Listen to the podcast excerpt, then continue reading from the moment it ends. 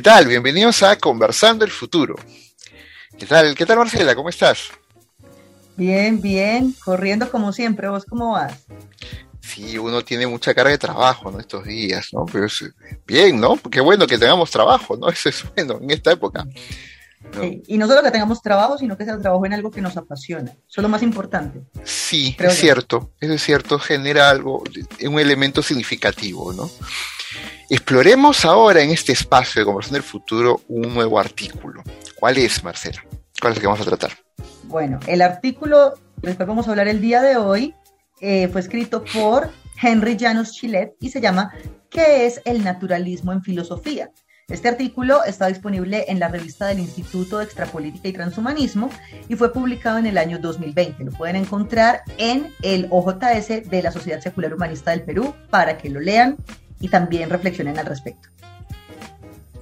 Empecemos con una precisión, ¿no? Uno habla del naturalismo y uno cree pues que son los ecologistas, la gente de Greenpeace, ¿no? O sea, no, tiene que ver por ahí el asunto, ¿no? Para aclarar un poco el tema, ¿no? Para ver distinguirlo, Marcela, ¿cómo es esto? naturalista y eco-friendly no son sinónimos. o sea, el naturalismo no tiene nada que ver con ambientalismo, no tiene nada que ver con ecologismo, no tiene que ver con veganismo, vegetarianismo, nada de eso. ¿Listo? El naturalismo, de hecho, voy a, apelar a las clases de filosofía del colegio. Yo recuerdo cuando que hablábamos del naturalismo eh, cuando estábamos en el colegio en las clases de filosofía. El naturalismo es una corriente de pensamiento filosófica. O sea, esto no es algo, no es simplemente una moda, no es un tema aquí que salió un hashtag de Twitter, no. Es una, es una corriente de pensamiento filosófica que ya tiene, o sea, que, que, que tiene una no trayectoria, ¿cuál es la palabra adecuada? O sea, que sí fue desarrollada desde hace muchísimo tiempo y que acá estamos discutiéndola porque nos afecta. No que olvide la palabra adecuada. Pero bueno, ah, estamos hablando pues de épocas este, griegas, de los filósofos griegos, ¿no? Chilet habla de Tales de Mileto, por ejemplo, ¿no? Uno de los primeros naturalistas y materialistas también, ¿no? Él menciona eso. Y, también hay que precisar que eh, el naturalismo eh, como corriente filosófica lo que busca es explicar que la realidad se da, o sea, la explicación de la realidad se hace a través de una perspectiva eh, natural y no sobre, sobrenatural. él hace mucho esa distinción, ¿no? Como la antítesis de lo sobrenatural es el naturalismo. Sí, es que básicamente como para hacerlo un poquito más aterrizar, para aterrizarlo un poquito más, el naturalismo dice que todo lo que ocurre en el mundo puede explicarse a través de causas naturales. O sea, es básicamente, eh, voy, a, de hecho voy a, citar porque me parece que es una definición muy precisa, el, el, naturalismo puede definirse como la actitud filosófica según la cual la naturaleza y las cosas que la forman son las únicas realidades existentes. Eso significa dos cosas para mí. La primera, que la caverna, que la caverna platónica no, no tiene nada que ver con el tema porque, eh, porque ahí básicamente tenemos la realidad material y, el mundo de las ideas, pero eso es otra historia. Y también, si las únicas cosas que existen son las del mundo material, eso significa que lo que ocurre en el mundo material no cuenta con la influencia de algo ajeno a nosotros mismos. Claro. Eso, eh, estás hablando de una filosofía de Tales de Mileto del siglo VII antes de Cristo acá estoy justo citando a, Chileta, en los textos que él utiliza para construir su artículo, ¿no? Sí, lo, cual, es curioso teniendo en cuenta que, o sea, estamos hablando de comunidades clásicas caracterizadas dentro de muchas cosas por, su, por sus características eh, politeístas. Tenían dioses para todo. Claro. imagínate algo como eso. Claro, es una ruptura del sistema, ¿no? Qué Dios, qué alucinada esta fumada de la mala, ¿no? Eso no es así, ¿no? Es explicación natural, ¿no? Sí, pues, ¿no? Este, Henry ya nos plantea, bueno, él no lo plantea, pero recoge las ideas de, este Tales de Mileto, ¿no? Pero también para saltar a la actualidad, es cuando alguien te dice, pero ¿dónde dejas el amor, no? O sea, el amor es una idea, sí, pero naturalista, ¿qué te diría? El amor solamente es un conjunto bioquímico que se genera en el cerebro y que te dice estar enamorado. Sí, de hecho, sí es, algo que se, dice muchísimo. Inclusive, alguna vez estuve leyendo, pues dentro de una, entrevista al, al científico colombiano Rodolfo Ginás, no sé si lo han escuchado mencionar allá en, Perú, él básicamente se dedica a, se, ha dedicado al estudio de la, neurobiología. Eh, él mencionaba o sea, básicamente, voy a decirlo en mis palabras, no en las de él, pero voy a decirlo en mis palabras. Sí, eh, el amor básicamente es una reacción producida por el, por el comportamiento bioquímico del cerebro, pero también la interpretación que se hace de esa reacción es algo inherente a los seres humanos, o sea, él no lo discrimina a pesar de ser un científico. Entonces eso me hace pensar mucho, pues porque uno esperaría que todo científico sea naturalista, pero hay científicos que no lo son y eso no, y eso no, no disminuye básicamente el rigor de su investigación, sino que están agregando un componente diferente. Eso debe ser un tema complejo de manejar. Y una de las cosas que, en algún momento lo escuché en conferencia a Henry, Henry Llanos, y, cuando plantea sus ideas que el, naturalismo como prima hermana del materialismo, que no son lo mismo, ¿de acuerdo? No son lo mismo, eh, serían las bases de las ciencias, de las ciencias fácticas, ¿no? De las ciencias, este, no sé si llamarles formales, o las ciencias, este, la química, la biología, ¿no? ciencias naturales ciencias naturales. Sí, porque si nos ponemos a hablar de, si nos ponemos a hablar de ciencias exactas, y ahí tendríamos que incluir la matemática, y si hay algo abstracto en las estructuras. Claro, no, porque, claro, la matemática como ciencias exactas no está dentro de las ciencias naturales, no cuadra porque son abstracciones, ¿no? O sea, ¿qué pasó ahí, no? Y, que, y ahí, porque yo soy sociólogo, ¿no? Yo estudio eh, representaciones sociales, o sea, imaginario, colectivo. Entonces, para un naturalista, o yo le explico eso a, Tales de Mileto, Tales de Mileto me diría, ¿de que te ha fumado, no? ¿Qué es eso? Sí, diría, diría que te abandonó la musa. sí, sí, sí es cierto, ¿no? Pero voy a ponerme defensor de lo sobrenatural. ¿Ah? porque justo eh, eh, Henry plantea este artículo porque el, naturalismo es la antítesis de lo sobrenatural. En sencillo, ¿no? lo natural es lo que existe en el mundo y lo sobrenatural es lo que no está dentro del mundo material, para ponerlo en términos más sencillos, ¿no? mundo material. ¿no? Pero lo sobrenatural, este, Marcela ha estado desde que fuimos, caímos de los árboles, por ponerlo de manera este, este, simbólica, ¿no?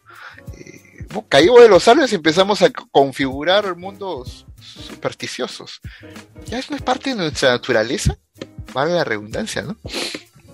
Pues supongo que básicamente el tener el suficiente tiempo para observar cómo funcionaba todo y tener que enfrentarnos a escenarios en donde teníamos múltiples desventajas competitivas en comparación con otro tipo de, animales, con animales más fuertes, más rápidos, hizo que tuviéramos que desarrollar otros mecanismos. Entonces, pues eso podría explicar que el único aspecto en el que nos diferenciábamos era pues, eh, desarrollar un cuello súper largo como el de las jirafas, pues no aplicaba. Oh, no podíamos estirar el cuello. no, no, nos desnucamos. Eh, también el, el, correr como un chita, el único que medio lo ha hecho ha sido Usain Bolt y eso que a duras penas. ¿sí? Exacto. Entonces no es como algo que uno diga, el ser humano en pleno puede llegar hasta ese punto porque igual no todos tenemos los mismos hábitos. Entonces, o sea, fuerza, resistencia, eh, velocidad, un montón de cosas en las que hay montones de animales muchísimo más fuertes, envergadura, en elefantes, en águilas y demás. El único mecanismo en el que nosotros nos podíamos desenvolver de manera diferencial era cambiando la manera en la que interactuábamos con el entorno. ¿Sí? Entonces ahí la, la, actividad cerebral nos hizo buscar elementos que pudiéramos reconocer para predecir resultados y salvar nuestra vida. Entonces, eso podría decir, podría ayudarnos a decir que sí, que es básicamente parte de, nuestra, de nuestro proceso evolutivo y que el tantos años de, de, estar en el cuento han hecho que hayamos generalizado, interiorizado una, una serie de patrones que en realidad responden como a nuestra observación del entorno y la respuesta inmediata que hemos venido trabajando a lo largo de los años. Sí, sí porque somos los animales más débiles de la naturaleza, ¿no? En general, ¿no? Sí. si nos ponen así, calatitos, ah, como digamos del mundo en la, en la naturaleza, pues, morimos a la inmediata, ¿no? Rapidito morimos. total, un bebé humano, un bebé humano no puede no puede defenderse por sí mismo una vez nace como pueden hacer otro tipo de animales. Claro. Hay muchos que al toque ya se paran, a las horas nomás se están parando, ¿no? Exactamente. O sea, aquí los, para que los bebés humanos, algunos bebés humanos pueden tardar hasta 40 años en empezar a vivir por sí mismos. Exacto. Sin embargo, eh, Henry, Henry también menciona, Henry también menciona esta idea de la trascendencia.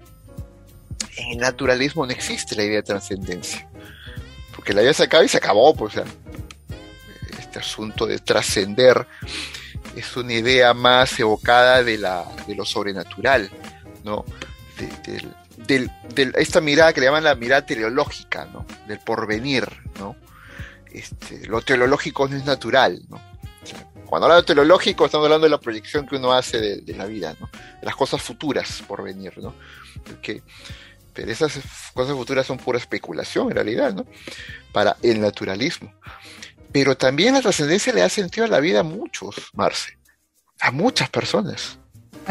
eso, sí, pues lo digo como ser humano. El pensar en un propósito es lo, que hace que, que muchas de las actividades que llevo a cabo cobren sentido para mí y sienta que es importante hacerlas.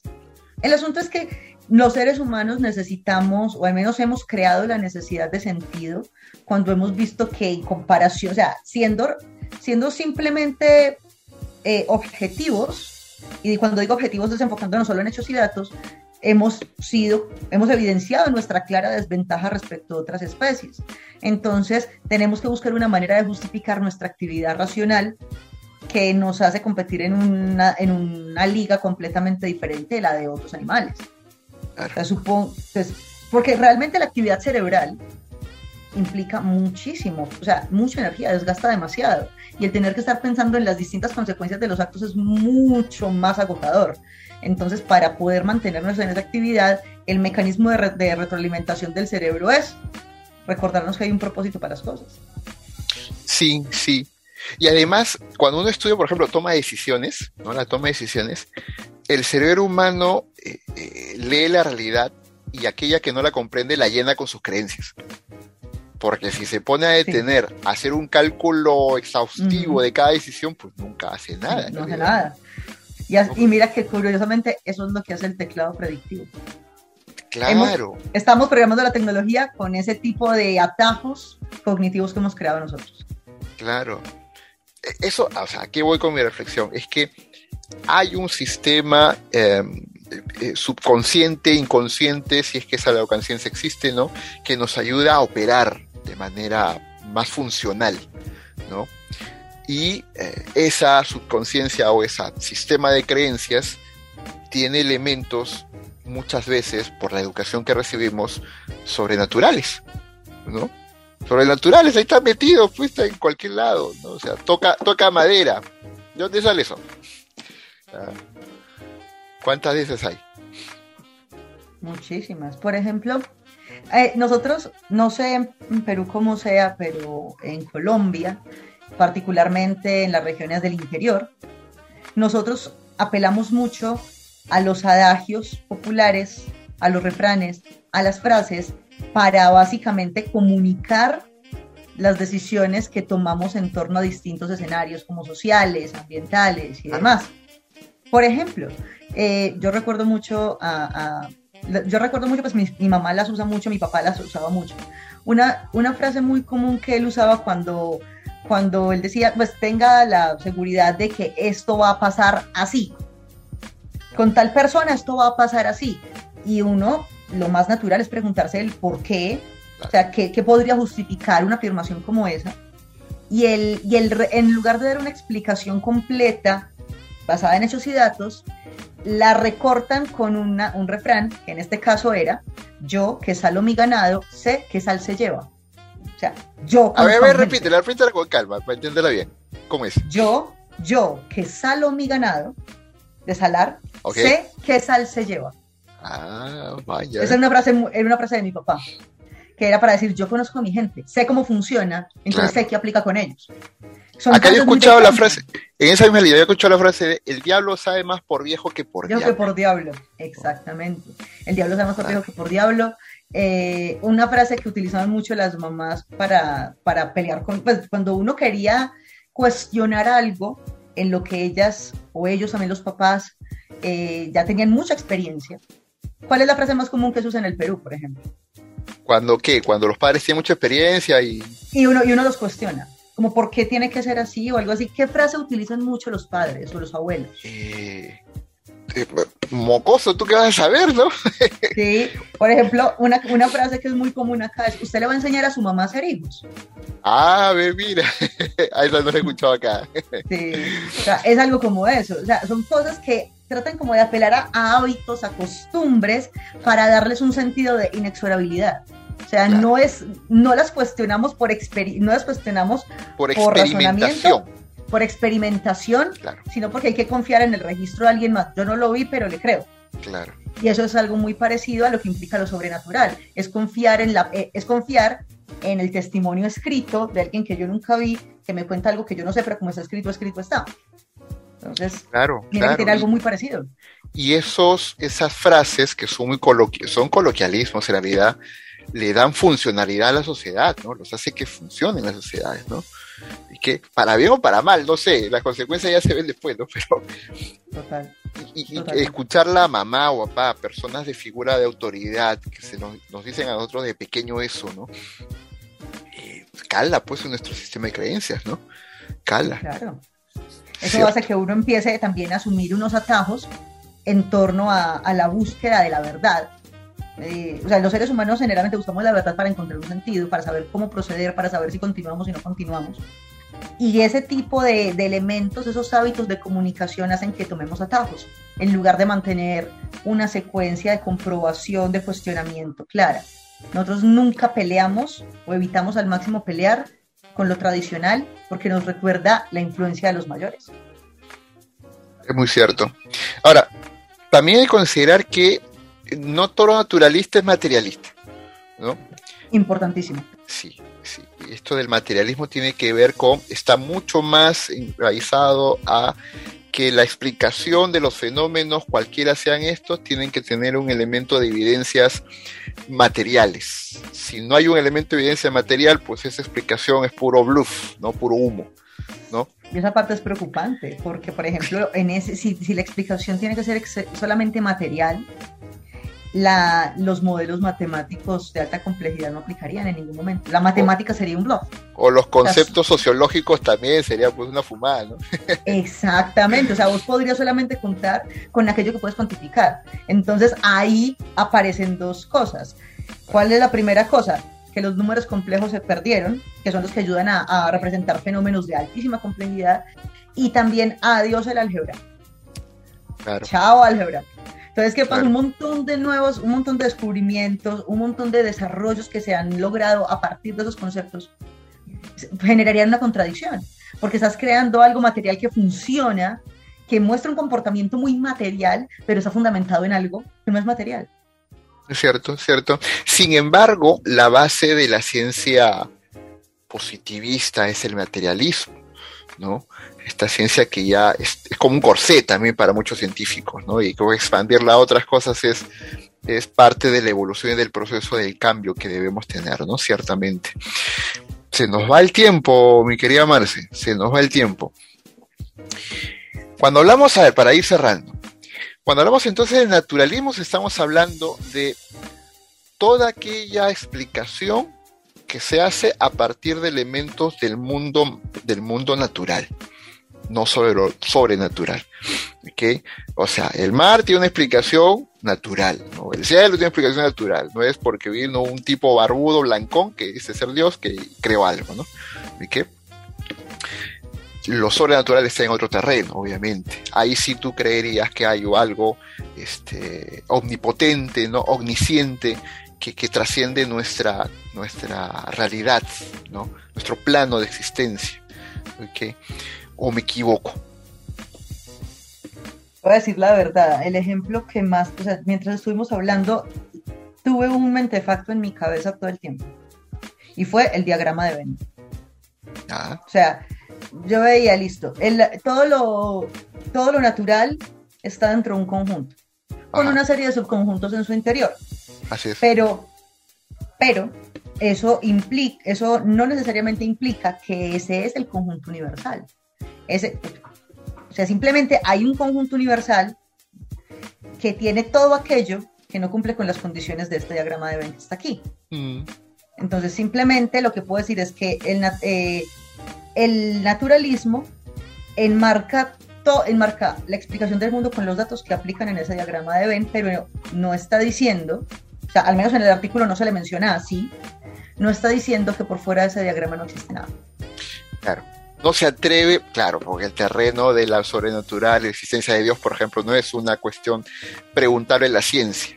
No, se le puede preguntar a la ciencia la existencia de Dios. No son elementos que se vinculen. No son compatibles. No, son compatibles. no, no, puedes, o sea, no puedes, no, o sea, no tiene sentido, no tiene sentido que vos eh, la, ves un, la ves un yate con una peinilla.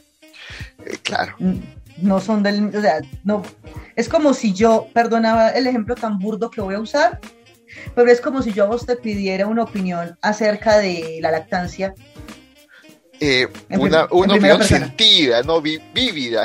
Exactamente, una, una, explicación, una explicación vivencial sobre la lactancia. No, pues no la hago, pues no, no la hago, ¿no? Ah, no sé si me está diciendo gordito ahí con eso tú, ¿no? Espero que no. No, fue el primer ah, ejemplo que se me ocurrió. Bueno, no, es porque no iba a hablar de los tacones, pero nunca he visto que hayas usado unos. No, no, no. No, me duele el pie, pues, me duele el pie. Ah, inténtalo, Pero sí se entiende el ejemplo, se entiende, ¿no? O sea, la, la, la, existencia fuera de ese, de ese círculo que tú has graficado con tanta claridad, ¿no? Eh, no es excluyente, o sea, puede haber algo más, solo que no es en el mundo natural, ¿no? Necesariamente. Muy bien, hemos llegado hasta acá en este episodio. Espero que hemos podido volver un poco más telegible el tema, ¿no? Sobre el qué es el naturalismo en filosofía por Henry Llano Chilet, que fue escrito en el año 2020 por, eh, en el Instituto de Estudios Transhumanistas actualmente. Anteriormente llamaba Estudio de Extrapolítica y Transhumanismo, ahora es Instituto de Estudios Transhumanistas. Así que muchas gracias por estar con nosotros, Marcela. Gracias por esta charla, que no sea la última, por favor. Así es. Bye bye, nos vemos. Chao, chao. chao.